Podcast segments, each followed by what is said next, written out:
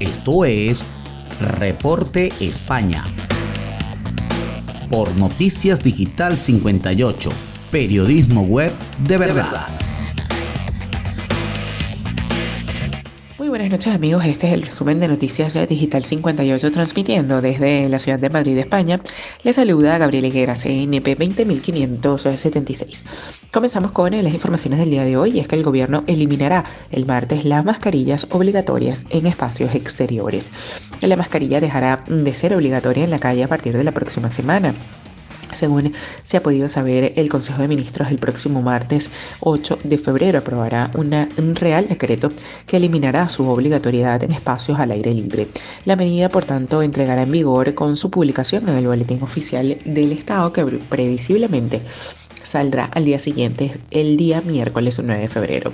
Según se ha explicado la ministra de Sanidad Carolina Darias en una entrevista, eh, la medida deberá ser debatida previamente en un consejo interterritorial el lunes. Era una medida de prudencia y dijimos que la mantendríamos durante el tiempo estrictamente necesario hasta que los indicadores aconsejaran una medida distinta.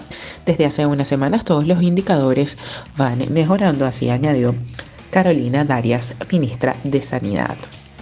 Y cambiando de tema, un juez abre diligencias para investigar la votación de la reforma laboral tras la denuncia de un particular.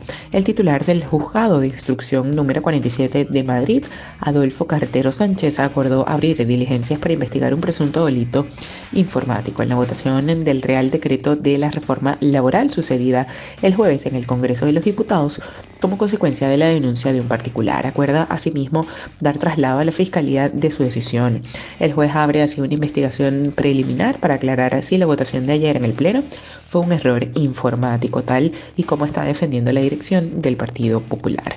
El diputado del PP, Alberto Casero, votó a favor del Real Decreto del Gobierno que salió adelante por 175 votos a 174, lo que supuso la convalidación de la reforma por la mínima.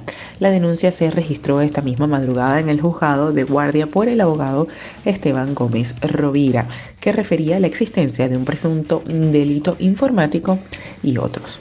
Bien, eso es todo por el día de hoy. Recuerden que somos Noticias Digital 58, siempre llevándoles la mejor información para todos ustedes. Recuerda que el COVID no es un juego.